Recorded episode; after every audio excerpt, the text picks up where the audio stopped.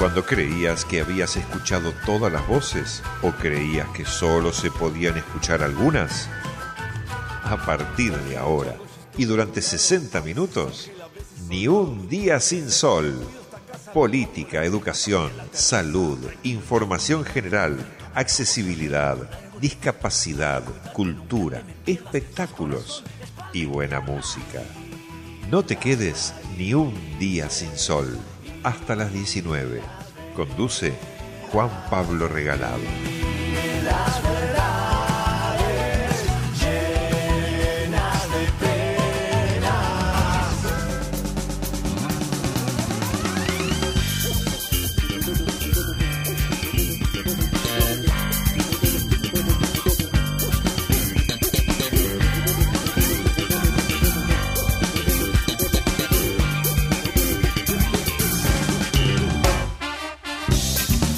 Minutos pasaron de las 6 de la tarde. Tengan todos ustedes muy, pero muy buenas tardes.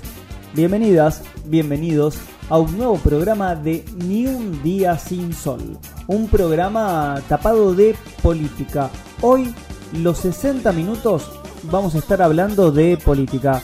Desde qué hacer para ir a votar, desde el lado de la accesibilidad, hasta vamos a conversar con cada uno de los candidatos a concejales de cada una de las fuerzas que van a estar eh, compitiendo en nuestra ciudad. Quédense, estamos en vivo en el aire del 106.1, también en www.avellanedahoy.com.ar. Como todos los miércoles, nos acompaña en los controles y en la puesta en el aire Pablo, en redes sociales y en la producción de este programa Federico Lorenzo. Mi nombre es Juan Pablo Regalado y les damos la bienvenida, les doy la bienvenida al penúltimo programa de esta temporada. Mejor dicho, faltan dos programas, no es al penúltimo, es al antepenúltimo. Al programa que antecede a las elecciones del 14 de noviembre. Próximo domingo hay elecciones y por eso, por eso hoy vamos a estar hablando con Federico Cuomo, con Orlando Machado. También vamos a estar escuchando una entrevista que nuestra compañera Luz le hizo a Cele Fierro, candidata a diputada también por la ciudad. Y seguramente si tenemos un poquito de tiempo, también vamos a estar hablando con otro referente, en este caso de Lomas de Zamora. Quédense, prepárense, que los próximos minutos, en los próximos minutos, vamos a estar hablando de todo lo que hay que tener en cuenta también en las próximas elecciones.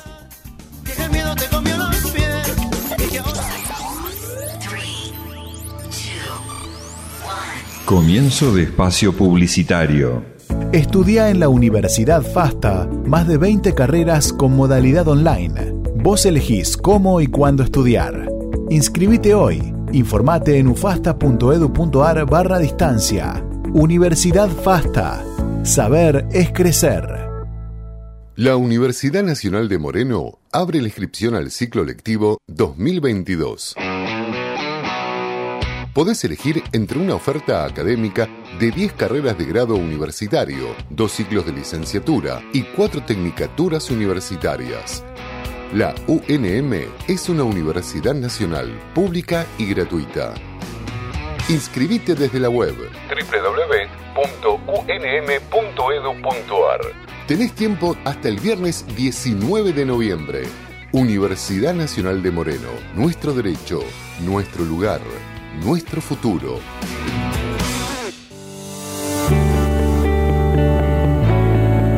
La Universidad Nacional de La Rioja cumple 50 años. Su oferta académica propone 79 carreras, 58 de grado, 21 de pregrado y 15 de posgrado. Aún en contexto de pandemia, la UNLAR logró récords de inscriptos 2021 con más de 12.000 aspirantes, 25.000 estudiantes activos en toda la provincia, sede capital, cinco sedes regionales y cuatro delegaciones. Medio siglo aportando a la construcción colectiva, académica, inclusiva y territorial. UNLAR, 50 años construyendo futuro.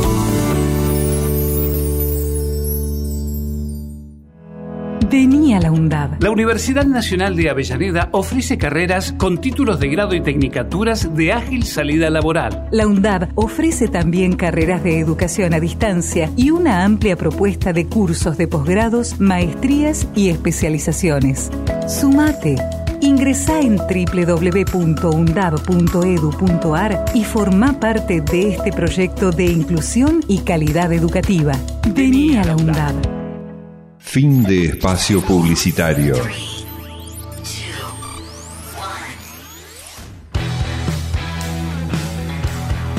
La política en Ni un día sin sol.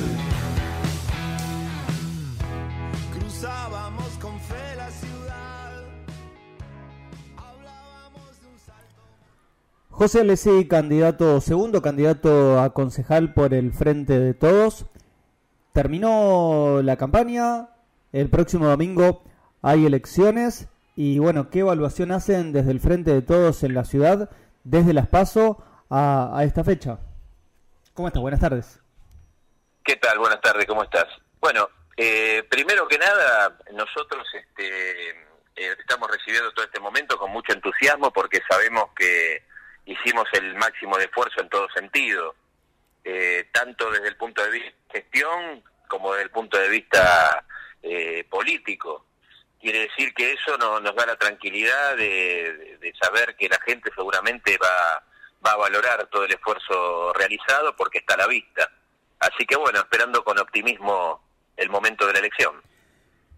El resultado de las PASO no fue el que esperaban, pero trabajaron realmente muy fuerte para tratar de recuperar a esa gente que no los habían elegido en las PASO. ¿Creen que se, que se logró un recupero? ¿Cómo, ¿Cómo los estuvieron recibiendo los vecinos de cada uno de los barrios de la ciudad? Bueno, como yo digo, en más de una oportunidad, yo tengo una visión distinta con respecto a eso. ¿eh? Nosotros lo, lo, vemos este, que fue una elección positiva. Acá hay que tener en cuenta de que la, la fuerza, la principal fuerza opositora fue dividida en dos partes. Una que era el PRO y la otra que era el radicalismo. Eh, quiere decir que no necesariamente se va a traspolar la totalidad del voto radical al PRO, porque justamente son dos fuerzas este, eh, que tienen una visión eh, distinta, o supuestamente tienen una visión distinta, o supuestamente el electorado de ellos, quienes lo votaron, lo votaron pensando que eran distintos. Por lo tanto, este, lo que hay que destacar es que nosotros en Avellaneda le ganamos a esas dos fuerzas juntas por siete puntos de diferencia no a una de ellas, a las dos fuerzas juntas. Eh, la lógica indica de que nosotros vamos a consolidar lo que tuvimos y que tal vez todavía podemos mejorar un poco más por todo el esfuerzo realizado. Ahora, también la misma lógica eh, no indica de que ellos van a, consolidar la totalidad de ese voto, porque eran dos fuerzas distintas. Por eso digo que me parece que esa es una, lo que estoy planteando es objetivo este, no está basado simplemente en la subjetividad. Eh, así que no, nosotros creemos de que, la elección fue muy buena, la primaria, y también creemos de que ahora en esta elección donde ya se definen las cosas, eh, muchos votantes eh, van a van a acompañarnos porque tampoco nadie quiere volver atrás. Puede ser que en algunos este, votantes haya existido esa idea de, de decir, bueno, vamos a marcarle con nuestro voto alguna advertencia de que hay cosas que se tienen que, prolijar. Eh, eso sí puede ser. Ahora, también estoy convencido de que ninguno de los votantes quiere volver al pasado, porque el pasado fue más negativo todavía que la pandemia. Así que, este, eh, no, yo creo que, que, nos va a acompañar mucha más gente que la que nos acompañó y, que el resultado va a ser eh, mejor que el que, que el que fue en la elección pasada. Habitualmente los pibes, los jóvenes, los que empiezan a militar, si no lo hacen dentro de lo que es el, el PJ, se van para el lado de la izquierda. Pero en este último periodo empezaron a migrar hacia la derecha, hacia una derecha reaccionaria, como puede ser del lado de Spert o de Milei. ¿Qué evaluación haces al respecto? ¿Qué, qué crees que, a qué se debe que tantos jóvenes intenten acercarse también a la derecha y no por lo menos al PJ o a la izquierda, que sería lo más, eh, lo histórico de, los nuevos votos. No, No, lo que yo noto que, que hay un, candidato de la derecha que tiene un gran apoyo este, publicitario, me refiero eh, eh, puntualmente a, a Milei, que no es un candidato en provincia de Buenos Aires, es un candidato en capital. Pero este, es cierto, ese tipo de, de dirigente haciendo berrinche y haciéndose el enojado y todo pareciera como que logra eh, concitar algún grado de, atención. Eh, me parece que fundamentalmente logra captar a un electorado que no tiene eh, demasiada formación política o, que viene incluso de, familias que no tienen este, un conocimiento de lo que en realidad representa la política y cuáles son los intereses que la política tiene que defender porque después este, el mensaje de mi ley no es un mensaje que en realidad sea atractivo para nadie. Cuando él habla de la disolución del Estado, todo este tipo de cosas, eh, cualquiera que, tenga dos dedos de frente eh, se da cuenta de que eso eh, sería terrible en un país como el nuestro, que cuando agarramos nosotros el gobierno, este, justo empieza la pandemia a los tres meses, y si tuviésemos que haber afrontado esa pandemia sin un Estado presente, eh, las consecuencias hubiesen sido gravísimas. Eh, un, país donde hay una desocupación alta como la que se hereda del gobierno de Macri, que, destruyó prácticamente la industria nacional, eh, ¿qué hubiese pasado si no hubiésemos tenido un Estado presente? Cada vez hubiese habido menos este trabajo, es decir, no, no, no, no son fuerzas que representen los intereses de la gente, incluso de muchos que los votan que vuelvo a reiterar, el joven capaz que los vota, el joven que no tiene formación me refiero, los vota porque hacen berrinche, porque se parecen rebeldes, parecen rockeros de los 70, entonces tiene ese tipo de atractivo, pero no es un voto de demasiado pensado, porque quien lo piensa eh, no, lo, no lo votaría, digamos. Este, así que no, no, eso a mí no me, no me preocupa demasiado. Lo que sí me preocupa este, que cada vez haya menos formación este, política en la sociedad en general.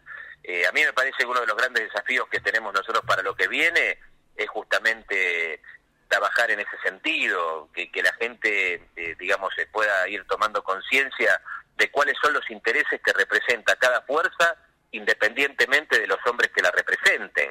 Eh, porque en nuestra propia fuerza puede haber dirigentes que te gusten más o que te gusten menos, dirigentes que pueden cometer errores. Ahora, más allá de los errores personales que muchos de nuestros dirigentes puedan cometer, nuestra fuerza, ¿qué intereses defiende? Entonces, el que nos vota no nos tiene que votar simplemente porque nos peinamos bien o nos vestimos bien o hablamos bien. Nos tiene que votar sabiendo eh, cuáles son los intereses que nosotros representamos. Y de la misma manera, cuando no vota a fuerzas este, como esta derecha eh, a ultranza que, que representan Milei, Esper o el propio Macri, también tiene que saber por qué no los vota. No los tiene que votar porque defienden intereses que no son los intereses del pueblo y si no son simplemente intereses de grupos oligárquicos este, muy reducidos. El 10 de diciembre ya es un eh, es seguro vos asumís como, como candidato a concejal del Frente de Todos. ¿Cuál sería tu, tu principal proyecto? ¿Cuál será tu línea de trabajo a partir del 10 de diciembre? Bueno, nosotros no tenemos este proyectos como promesa. Nosotros somos, este, digamos, un, sector que permanentemente lleva adelante realizaciones. En el propio día de mañana, a las 10 de la a las 11 de la mañana, vamos a estar caminando con el secretario de Obras Públicas y el secretario de, Industria de Avellaneda, junto a dirigentes de de instituciones eh, relacionadas con la industria del comercio. Vamos a estar caminando las flores para ver las remodelaciones que tenemos que ir este, ejecutando y lo vamos a ir a hacer ahí in situ, viendo la realidad donde se tiene que ver, que es en el mismo lugar en el que ocurre. Así que este, nuestros proyectos son constantes, no es que tenemos un proyecto a partir del día de diciembre. Eh, la inauguración, por ejemplo, de la pileta que se hizo en la Saladita, este, ya es un hecho concreto, digamos, no es una promesa. Y así constantemente lo vamos a seguir haciendo. Eh, por eso no es que hay un proyecto determinado, hay proyectos que ya están en marcha, están encaminados y, se ejecutan porque así lo quiere la gente y porque la gente así lo necesita. Entonces, este, lo que estamos poniendo es especial énfasis en eso y fundamentalmente eh, ponerle el oído al vecino. Eh, haciéndole notar de que los proyectos que se lleven adelante no son producto de la mente de un iluminado, sino que son producto de la conversación directa y en el mano a mano con, el vecino. Así que ese es este, fundamentalmente nuestro compromiso. Y seguramente eh, mejor promesa que nosotros podemos hacerle al vecino es esto de que nos va a seguir viendo después del 10 de diciembre. Hay otros candidatos que hoy se presentan este, muy atractivos por intermedio de afiches o de eslogans de que, que llaman mucho la atención, pero hasta ahora nunca los pudieron ver personalmente. Y después del 10 de diciembre, menos todavía, porque no los van a ver ni en los afiches porque recién van a volver a aparecer en las próximas elecciones. José Alessi, candidato a segundo concejal del Frente de Todos, gracias por este contacto con FM con el portal de noticias Avellaneda hoy y seguramente, bueno, nos vamos a volver a encontrar o a conversar seguramente recién después del 10 de diciembre. Gracias. Gracias a vos y un saludo a todos los oyentes. No te quedes ni un día sin sol hasta las 19. Y ahora es el turno de hablar con Pedro Orlando Machado. Él es el primer candidato a concejal por Juntos en Avellaneda, quien aseguró que es muy posible revertir el resultado de las PASO. ¿Cómo estás? Buenas tardes. Juan Pablo Regalado te saluda. ¿Y es así? ¿Es factible poder retroceder y poder revertir el resultado de las PASO en nuestra ciudad? ¿Cómo estás? Buenas tardes. Gracias por atendernos. ¿Qué tal, Juan Pablo? Buenas tardes. Mira, eh, nosotros pensamos que es perfectamente posible, ¿no? Eh, porque a la luz de los, de los hechos y de la realidad, ¿qué cosas mejoraron después de las pasos? Yo creo que al revés, que empeoró la situación de todos los argentinos. Así que me parece que el oficialismo va a recibir ese castigo a no haberle dado solución a los problemas este, que estamos teniendo los argentinos. Y los, obviamente en Avellaneda en particular.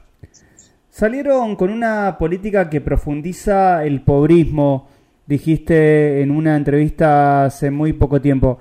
¿Crees que salieron a, eh, a, a regalar plata para tratar de mantener ese, ese voto que, que tenían dando vueltas? ¿No crees que con esas políticas hayan podido mejorar la situación de, de los argentinos y puntualmente de los vecinos de nuestra ciudad? No, yo la verdad es que este, confío en, en, la inteligencia, de, en este caso, de los habitantes de Avellaneda, digo, ¿no? Que no van a entregar su dignidad por, por, por una bicicleta, por una heladera, este, por esas cosas que están haciendo, eso que nosotros decimos que es pobrismo.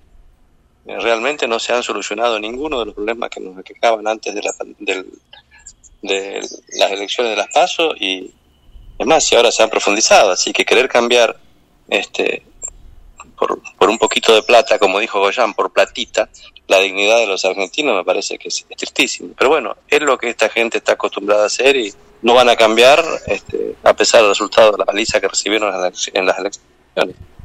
Vos conocés muy bien nuestra ciudad y una declaración que había escuchado que, que me había gustado era que en Avellaneda se regalaban bicicletas, pero no hay bicisendas. ¿Crees que falta obra pública más allá de, las plazas que se van haciendo, del mantenimiento general que siempre se ve en nuestra ciudad? Sí, yo creo que esta administración, este, el oficialismo, le ha tomado muy bien el tiempo a hacer maquillaje, ¿no? Entonces, pero cuando escarbamos un poquito, por ejemplo, las obras que han hecho de el, fresado y la repavimentación de, de, la avenida Mitre, cuando observan, por ejemplo, las esquinas, este, claro, por el apuro con que han sido hechas estas obras, que son obras obviamente electorales. Este, en Plaza Alcina, por ejemplo, tenés un desnivel de casi 10 centímetros, desde la calle hasta este, donde está el cordón, ¿sí? Y nosotros que estamos haciendo proselitismo, que estamos repartiendo nuestra propuesta en Plaza Alcina, por ejemplo, infinidad de la gente que se cae o se tropieza cuando va cruzando la calle. Esto frente al Piave, justo ahí. Pueden eh, mirarlo ustedes mismos con sus propios ojos. Y, y después hablamos de, de, del maquillaje de las plazas, digo, no son expertos en hacer plazas, pero eh, las obras de fondo que necesita Avellaneda realmente brillan por su ausencia. Entre ellos, esto que quedó de, manifiesto con la entrega de más de 2.000 bicicletas y no hay un kilómetro de bicisenda en Avellaneda. Digo, Así, es todo marketing para la elección. Hacías referencia a las esquinas y en mi caso soy usuario de silla de ruedas. Imagínate lo que planteo y lo ah. que veo cuando no solamente yo, sino cualquier otra persona o adulta mayor o adulto mayor, cuando uno quiere subir al piave directamente o quizás en donde está el McDonald's. Por decir Avellaneda Centro, porque y estamos hablando de la mejor zona de nuestro distrito. ¿Qué sucede en otras localidades? No, por eso nosotros que estamos visitando este, y escuchando a todos los vecinos de todas las localidades, cuando vos vas a, la isla Maciel, vas a Tranquila, Inflamable, digo, no ha cambiado absolutamente nada en los últimos 15, 20 años este, para estos habitantes de esta zona de Avellaneda. Y entonces, la verdad cuando uno, le pregunta por qué votaría al, oficialismo, no, no, es porque como que están prácticamente acostumbrados, porque hay mucha presencia de planes, de IFES, toda esta esto que nosotros denominamos pobrismo, porque nadie con 20 mil pesos puede vivir dignamente. Digo, ¿qué es lo que es 20, 18, 25? Este, realmente es una situación muy, muy deprimente para la gente que tiene que atravesar por esto. Así que, reitero, es mucho maquillaje, le han apuntado al centro de Avellaneda. Nosotros estuvimos en la costa Domínico el otro día, este, que también están todas las, las fotos, los videos. Eh, un lugar muy importante para, para el disfrute de los vecinos de Avellaneda y está en un estado, pero por completo, un abandono total.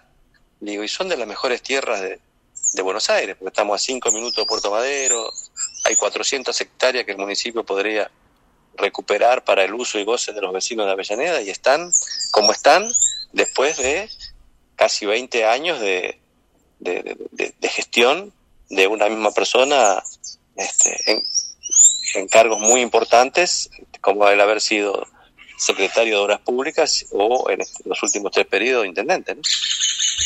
Si tuvieses que, hablando de, dejando de lado la, la obra pública y yendo directamente a, al control de precios, vos como, como dirigente del SECLA, ¿estás a favor o estás en contra de ese control de precios? ¿Funcionó en algún momento? No, por supuesto que estoy en contra, totalmente en contra. Digo, este, primero por quién lo hace, no hay gente preparada, deberían hacerlo las personas que trabajen en la Secretaría de Comercio Interior, digo, no cualquier militante este, de cualquier movimiento, eh, inclusive digo nosotros, suponete que fuese la inversa, también estaría este, en contra. No, no funcionan los acuerdos de precio, no funcionaron en la época que estaba vivo Perón, no funcionaron nunca y no van a funcionar ahora, porque este, nadie va a vender por debajo del, del, costo de, fabricación. me parece que para que haya un acuerdo de precios debería haber este, un llamado sincero al consenso a los grandes actores, que, en este caso la, Unión Industrial, este, la gente del agro, eh, los sindicatos y, por supuesto, el, el, poder político. Pero esto no ha ocurrido, digo, cuando se levanta de buen humor, llama, cuando no, le pone cepo a las exportaciones de carne, le pone cepo a las exportaciones de maíz, y ahora quiere controlar los precios, pero a través de un decreto. Y eso es imposible, digo. Así que creo que lamentablemente esto va a fracasar como han fracasado las otras políticas que han intentado implementar. ¿Y se pueden controlar los precios de alguna manera? ¿Se puede poner una especie de cepo, pero de otra forma? ¿Cómo, cómo lográs bajar esos esos precios o cómo los podés controlar? ¿Crees que, es posible hacerlo? Sí, por supuesto, pero hace falta, debo reiterar esto hablando de, lo macro, ¿no? Este, no soy economista, digo, pero primero hay que arreglar con el fondo. Digo. Todo aquel que te, quiera, te presta plata quiere cobrar.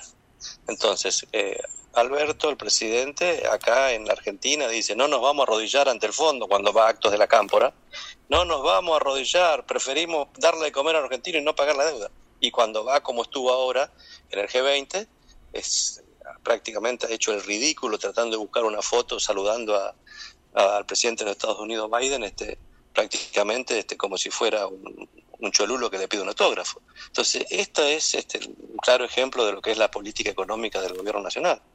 Digo, no puede decir puertas adentro, no vamos a hablar con el fondo cuando todo aquel que te presta plata quiere cobrar. Entonces, hace falta primero arreglar con el fondo para poder acceder después, obviamente, a tasas más reducidas de otros organismos internacionales, como puede ser el Banco Mundial, este, el propio Fondo Monetario. Eso va a hacer de que paren con la maquinita este, de emitir billetes en la Argentina. Eh, ahí está, me parece, el verdadero, este, lo, importante de, los aumentos de precios. La inflación, estamos en el 55% anual. No hay acuerdo de precios que soporte semejante índice de inflación. Pero para eso tienen que dejar de imprimir, tienen que, vuelvo a reiterarte, buscar consensos y con eso ir en forma seria a aquel que te prestó plata, que es el Fondo Monetario, a ver de qué manera se acuerda. Esa me parece que es la verdadera o, la forma responsable de atacar este, el origen real de la inflación en Argentina. Finalmente, el 10 de diciembre vas a estar asumiendo seguramente como concejal en nuestra ciudad. ¿Por qué los vecinos de Avellaneda debieran elegirte, debieran votarte y cuáles serían los principales proyectos que, vas a llevar al Consejo Deliberante a partir del 10 de diciembre, Orlando? Mira, más que nada, este, yo tengo una trayectoria este, pública y, y, privada, si se quiere, en Avellaneda. Este, he sido funcionario, he estado este, como secretario de Servicios Públicos en la peor época de la Argentina, que fue del 99 al 2003, en la época de, del, trueque, de las cuasimonedas, y estuve cuatro años con esa administración, desde el primer día hasta el último.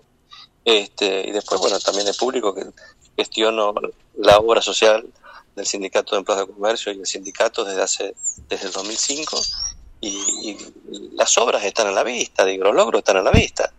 Entonces, eh, eso, por un lado, digo, exponiendo antecedentes. No quiero representar a los vecinos de Avellaneda en el Consejo porque he hecho esto. Y por lo que quiero hacer este, con nuestro equipo, digo, es trabajar en consenso. Hay muchas cosas en las cuales Avellaneda podría cambiar rápidamente.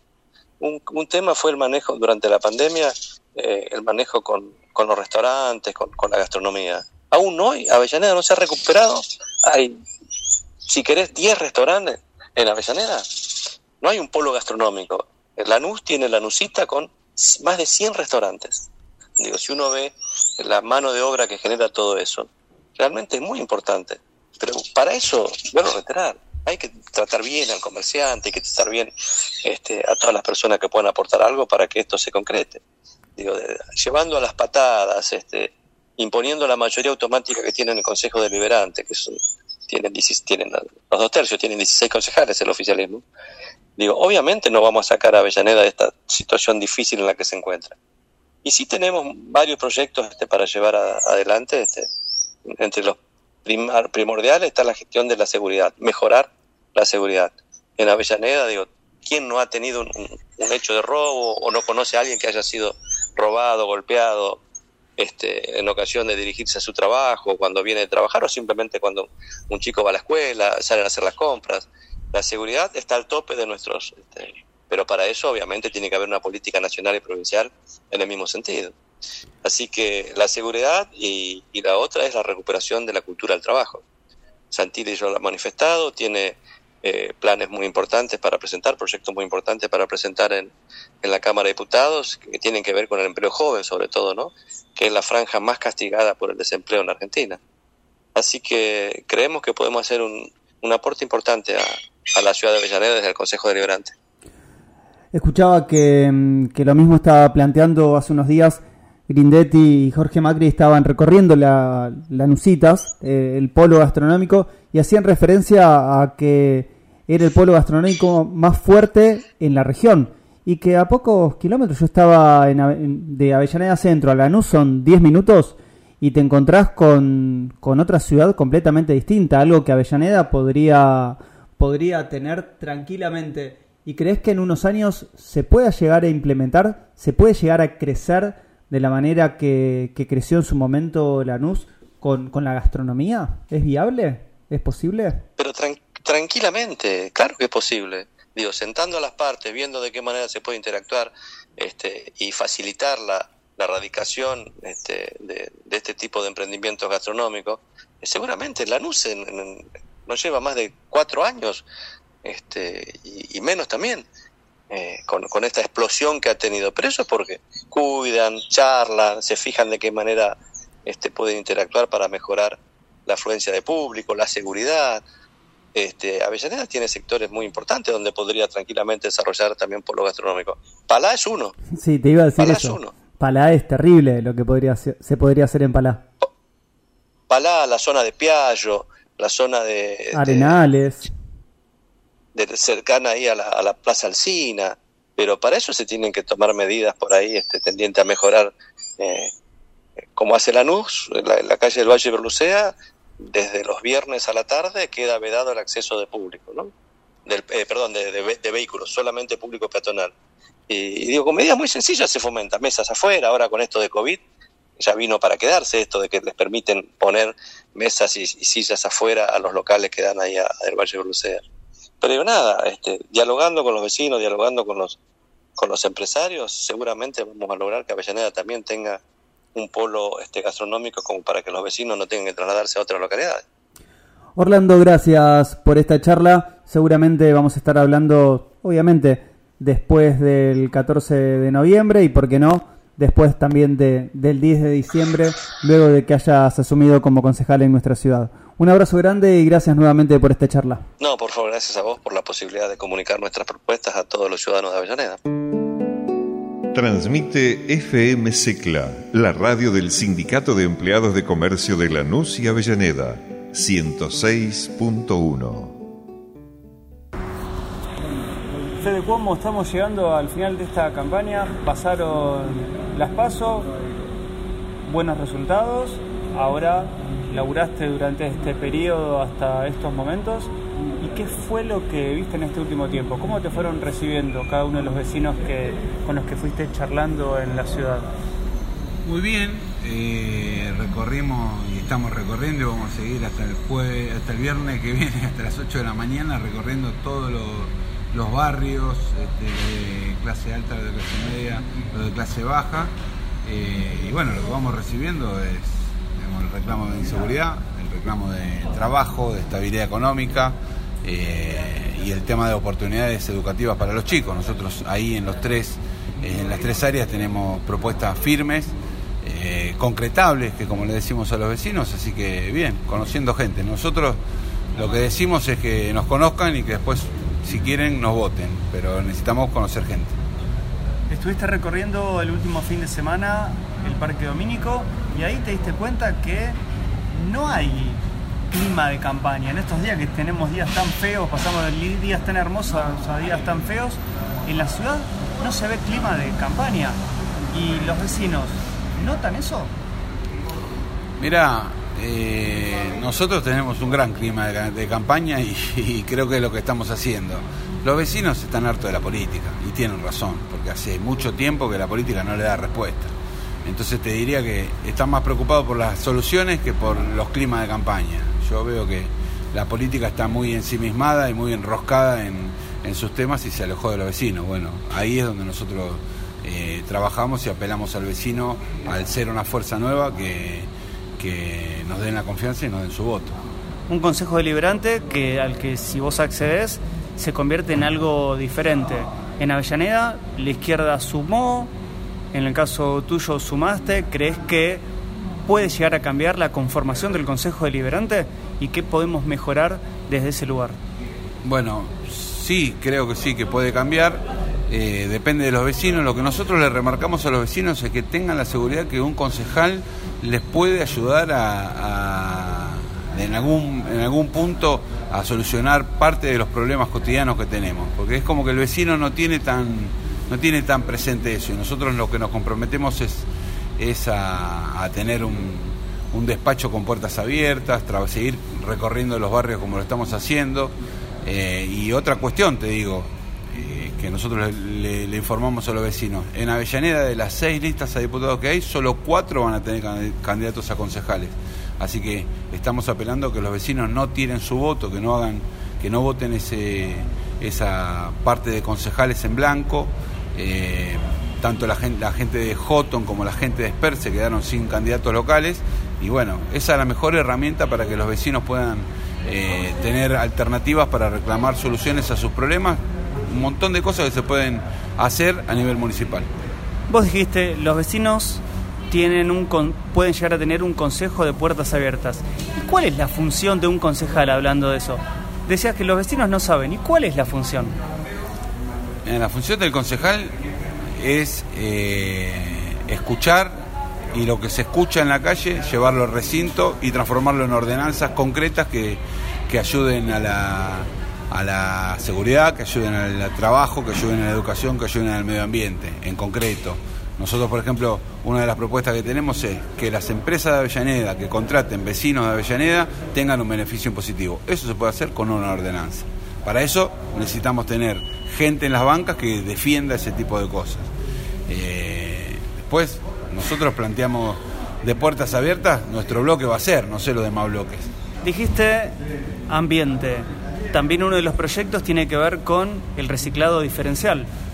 ¿Cómo sería eso? Sí, el reciclado diferencial, que vemos que, hay anuncios, pero que cuando hablamos con los vecinos no funciona tanto. Eh, la verdad es que en eso coincidimos con los jóvenes por el clima. No hay planeta B, no hay plan B en ese sentido. Entonces, si los vecinos pueden separar los, reciclables y eso se pasa a recolectar de manera diferenciada, a la vez eso se, se puede este, destinar a cooperativas o recicladores que pueden hacer con eso parte de su, de su fuente de ingreso. Y paralelamente a eso, hacer un programa de eh, compostaje para los vecinos que puedan en un patio, en cualquier lugar al aire libre, tener una compostera que se puede este, proveer desde el municipio y eh, depositar ahí lo que son residuos húmedos. De esa manera vas a estar trabajando un 70% de la basura que tiramos. Eh, es mucho el cambio que hay que hacer y tenemos que entender que el planeta lo recibimos de nuestros padres y se lo dejamos a nuestros hijos, no es nuestro. Avellaneda tiene una... Continuamente se ven obras en la ciudad. ¿Crees que alcanzan con las obras que se llevan adelante o se están haciendo obras de más y faltan otras? A mí me parece que hay toda una agenda este, que tiene que ver con la cotidianidad que, está corrida desde el lado de la política en general. Te digo porque a veces me cruzo con otros candidatos de otros espacios y no escuchás hablar de estas cosas. Eh, me parece que ahí nosotros tenemos la ventaja que de no venir de la política no tenemos esa cuestión endogámica de estar en la runfla del café o de un consejo deliberante y dando vueltas por ahí. Lo que hacemos es estar atentos a, a los vecinos. Me parece que que también los concejales tienen que saber que nosotros podemos este, reglamentar ordenanzas que ayuden a conseguir trabajo, a insertar a los chicos que están estudiando en las empresas, ayudar a los chicos que de clases medias o medias bajas que necesitan trabajar y estudiar para, hacer una carrera universitaria eh, con, un, con una tarea de responsabilidad social de las empresas. Son un montón de cosas que se pueden hacer. Me parece que nosotros, como siempre digo, queremos llegar al Consejo Deliberante para tener una mirada propositiva y llevar esas, esas cuestiones y ayudar también al personal del municipio a que nos, que nos contactemos con las fuerzas del trabajo, con las fuerzas este, de la sociedad civil para volver a tejer ese entramado social que tenía Avellaneda y que era una ciudad hermosa hace unos años. Finalmente, cumpleaños Maradona, ¿cómo lo viviste? Triste, el primer, el primer cumpleaños sin Diego.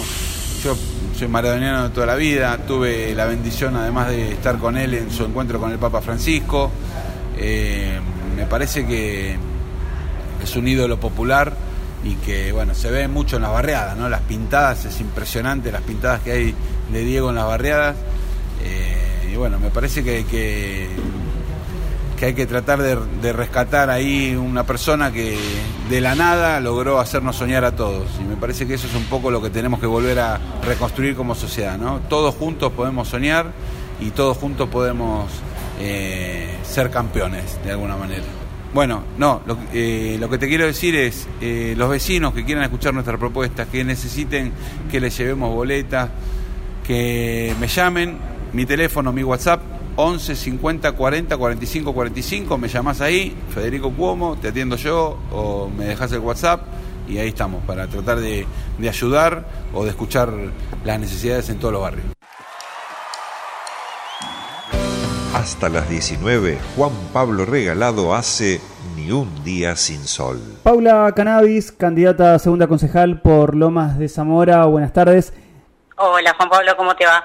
Te hago una... Cannabis es mi apellido. Suena cannabis, pero por más que estoy a favor de la legalización, este, eh, es, por una letra es diferente el apellido. Dije cannabis, eh, uy, perdón. Sí.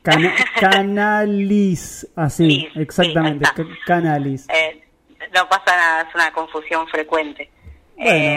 Bueno, no, nada, respondí, gracias por el, gracias por el espacio desde ya. Eh, bueno, en principio, respondiendo un poco a tu pregunta, eh, me parece que, digamos, mi motivación principalmente a la, a la militancia, si se quiere, es una, a ver, un, una, un motivo más, digamos, subjetivo que, que tiene que ver como con una indignación profunda ante la desigualdad, ante las injusticias.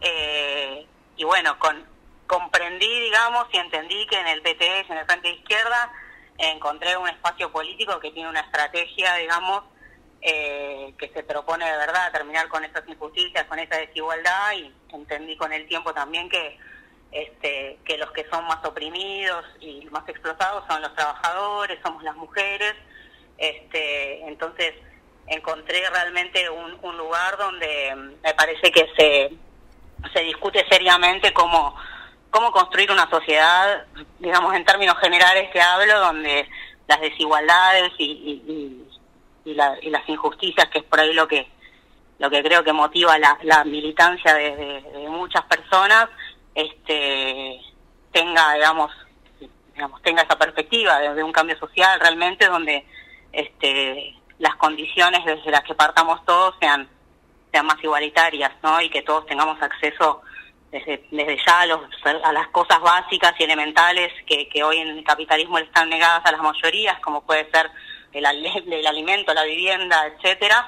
Pero bueno, también el, eh, el derecho a una, vamos a disfrutar de las cosas eh, de la vida, como puede ser la cultura, el ocio, el conocimiento en general, la cultura, que hoy les es negada a la mayoría de las personas. en esa perspectiva es que, que milito hoy por hoy en el PTS en el Frente Izquierda. ¿Y por qué crees que ahora los jóvenes, en lugar de acercarse, por ejemplo, a, la izquierda, como te acercaste vos, por ejemplo, calculo que a los 15 o 16 años, se acercan a esa extrema derecha que les ofrece exactamente lo contrario a lo que propone la izquierda? A veces, muchas veces, es raro porque hablan, parecen más de izquierda, pero son extremadamente de la derecha. ¿Por, qué, ¿Por qué se acercan a la derecha y no a la izquierda? Mira, yo pienso en ese sentido, digo, ¿no? Como fenómeno, o sea, por un lado es hay un fenómeno que es internacional, ¿no? No solo de Argentina. Eh, me parece que parte de, algo que es real, que es una, un hartazgo bastante grande que hay con, con la casta política en general. Eh, digo, y cuando hablo de casta política, de los políticos, hablo de las castas privilegiadas, ¿no? O sea, gente que vive atornillada a un sillón de funcionario público, digamos, durante muchísimos años y que viven realidades totalmente alejadas de la realidad de cualquier de cualquier laburante, cualquier joven o cualquier joven laburante, mejor dicho. Entonces me parece que cualquier personaje que aparezca al estilo Milei, que por ahí es el no sé, la figura pública más controversial, que sale un poco despeinado, gritando cosas contra la casta política, eh, termine como y hable contra el sistema, digo, como que pueda este, empalmar con ese sentimiento que tiene eh, la juventud. Ahora, creo que cada vez más cerca está, eh, digo, día a día se le cae más la careta, digo, hace, no sé, hace unos días, si no, si no me equivoco ayer, este, salió a decir, por ejemplo, por qué Macri no era parte de la casta política, ¿no? Eh, bueno, qué sé yo, si Macri no es, no es parte de la casta política de que estamos hablando, entonces me parece que se empieza un poco a, cuestionar eso, a que se le empiece a caer la careta, está buscando un lugar en este espacio político, pero me parece que como contracara de eso, no hay que dejar de ver, por ejemplo, que nosotros tenemos muy buena llegada con la juventud, digo, la figura de Nicolás del Caño, por ejemplo, eh, tiene muy buena llegada nuestras propuestas, eh, con los jóvenes, por ejemplo, la reducción de la jornada laboral, este, es una propuesta que, llega mucho a la juventud, que bueno, la verdad que está bastante golpeada con la desocupación y con los trabajos precarios, las mujeres jóvenes sobre todo.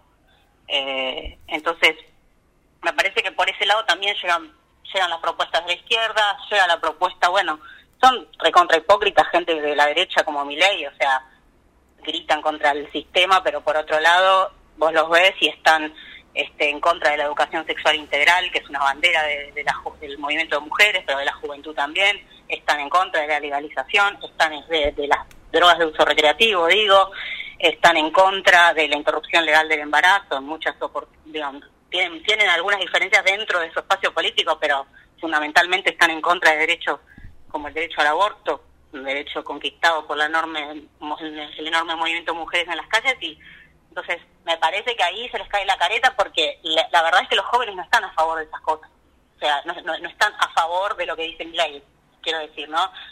Eh, la juventud este más bien se identifica con, con otras banderas. Y en ese sentido el Frente Izquierda me parece que está teniendo una buena llegada, nosotros la verdad es que en los últimos en las últimas semanas tuvimos estuvimos haciendo agitaciones en la campaña que estamos haciendo y hay una excelente recepción de nuestras propuestas por parte de la juventud, ¿no? Ven que realmente es una, izquierda que se planta y que quiere pelear de verdad por el futuro, inclusive las peleas por el ambiente, ¿no?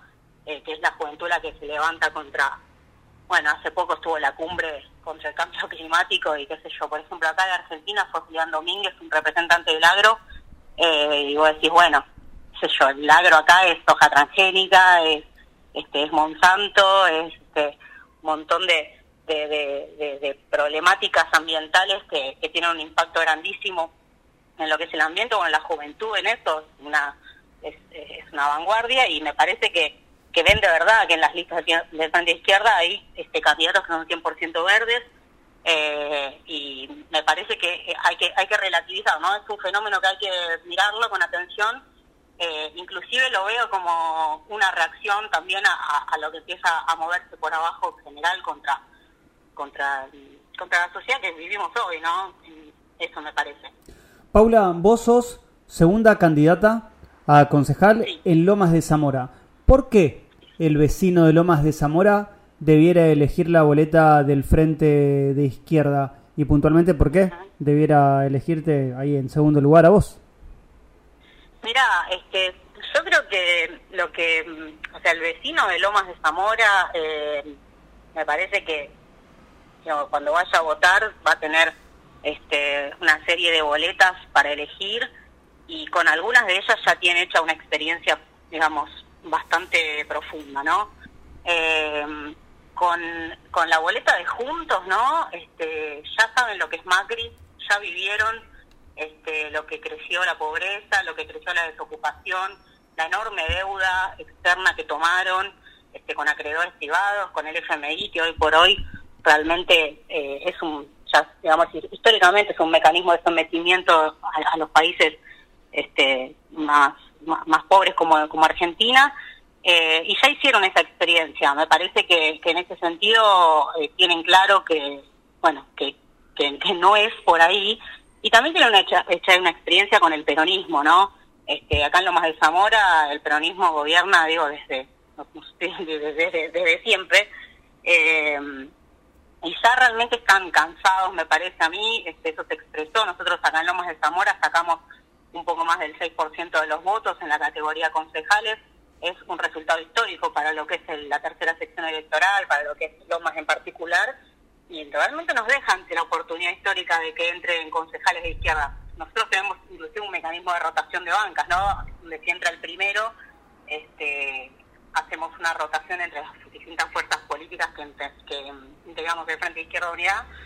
Y me parece que nosotros, digamos, con, con la experiencia que ya tenemos con Nico del Caño en el Congreso, bueno, Miriam Bregman, que fue diputada, que fue legisladora, y todos los compañeros que han llegado a integrar o a ocupar alguna banca en algún en el Congreso, en alguna legislatura o en un consejo deliberante, que es, digamos, eh, una tribuna para que nosotros podamos llevar ahí la voz de los trabajadores, de las, de las mujeres, los jóvenes, y expresar lo que, mm, digamos, lo que realmente nosotros hacemos, que es la lucha en las calles, la movilización, las principales peleas de los trabajadores, digo, no sé, por ponerte un ejemplo, ahora este, hay elecciones en el ferrocarril Roca, este, en lo que es, este, se elige a ver qué, los, trabajadores, digamos, tienen que presentarse a elecciones y están la, la lista verde, que es la lista históricamente pedracista, la, la responsable eh, del asesinato de Mariano Ferreira y y todo lo que ya sabemos, encubridores de la precarización y la precarización laboral, proscriben a la lista multicolor, que es una lista unitaria de toda la izquierda. Los compañeros ahora están llevando una campaña muy importante para que eso se revierta. Recibieron ataques inclusive en los últimos días. Este, digo, no sé, nuestro compañero Andrés Padelaro, que también es candidato a concejal en Almirante Brown, lo puede contar él. Eh, pero digo, por ejemplo, ese ejemplo o, la, represión que hubo ayer a los vecinos de Ciudad Evita en La Matanza, porque estaban también, este, salieron a ocupar unas tierras porque no tienen ir a dónde vivir. Nosotros estuvimos acompañando a las familias de Guernica que hace eh, unos días estuvieron en el puente Pueyrredón reclamando que el gobierno cumpla con el acuerdo que ellos mismos firmaron y están incumpliendo. Digo, todas esas cosas, si nosotros podemos llegar a los consejos deliberantes, a las legislaturas, al Congreso, vamos a llevar esa voz ahí. O sea, nosotros somos los que vamos a pelear para que esa agenda de los trabajadores se discuta, para que la agenda de las mujeres se discuta, tanto en las calles como en estos espacios, ¿no?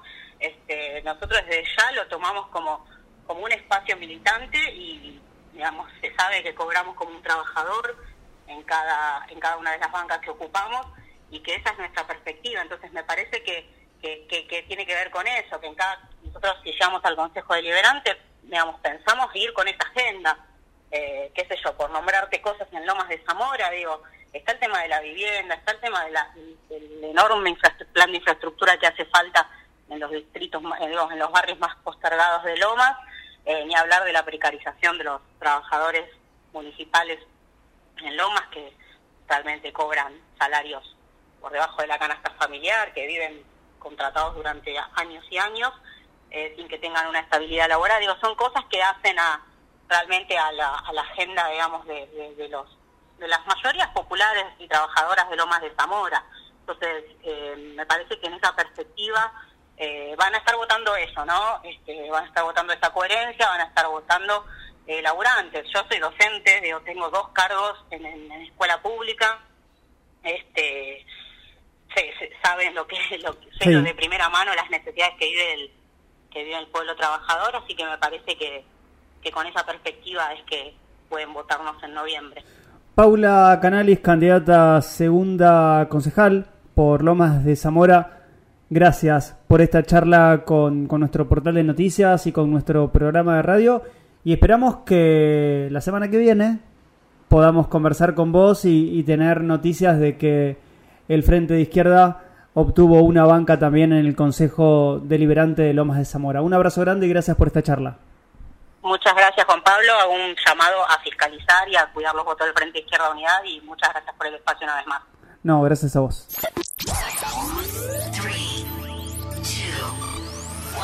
Comienzo de espacio publicitario. Estudia en la Universidad FASTA más de 20 carreras con modalidad online Vos elegís cómo y cuándo estudiar. Inscribite hoy. Informate en ufasta.edu.ar barra distancia. Universidad FASTA. Saber es crecer. La Universidad Nacional de Moreno abre la inscripción al ciclo lectivo 2022. Podés elegir entre una oferta académica de 10 carreras de grado universitario, dos ciclos de licenciatura y cuatro tecnicaturas universitarias la UNM es una universidad nacional, pública y gratuita. Inscribite desde la web www.unm.edu.ar.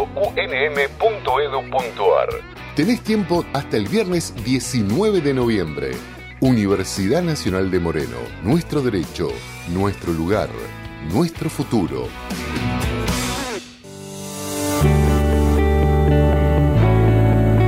La Universidad Nacional de La Rioja cumple 50 años. Su oferta académica propone 79 carreras, 58 de grado, 21 de pregrado y 15 de posgrado.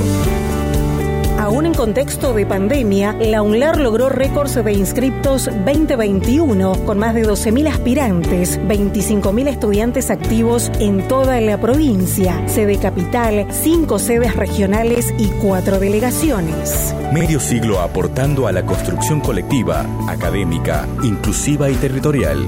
UNLAR, 50 años construyendo futuro.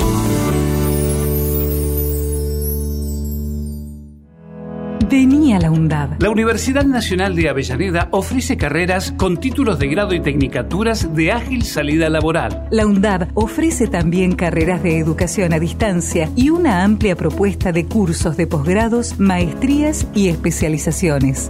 Sumate. Ingresa en www.undab.edu.ar y forma parte de este proyecto de inclusión y calidad educativa. Vení a la UNDAB. Fin de espacio publicitario.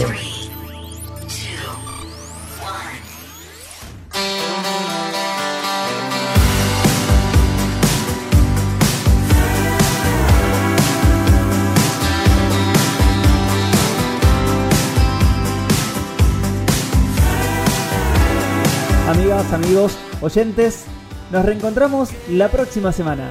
Hemos llegado hasta el final, hemos llegado al final de nuestro Ni un día sin sol. Nosotros nos reencontramos con vos el próximo miércoles a las 6 de la tarde. En pocos días se vota. Así que ya saben, se llega tempranito o al mediodía, a la hora que lleguen, con tranquilidad, vayan a votar. La próxima semana nada va a cambiar en la vida de nosotros los mortales. Así que en 7 días vamos a estar contándoles qué fue lo que pasó, qué fue lo que sucedió, si hubo algún cambio, si en realidad los resultados fueron los esperados. Así que quédense en el aire del 106.1. Nosotros, nosotros nos escuchamos y los escuchamos el próximo miércoles a las 6 de la tarde. Puesto en el aire, como todos los miércoles, Pablo, redes sociales y producción de este programa, Federico Lorenzo, mi nombre es Juan Pablo Regalado y en minutos nada más, este programa lo van a poder escuchar en nuestro canal de Spotify en YouTube. Chao.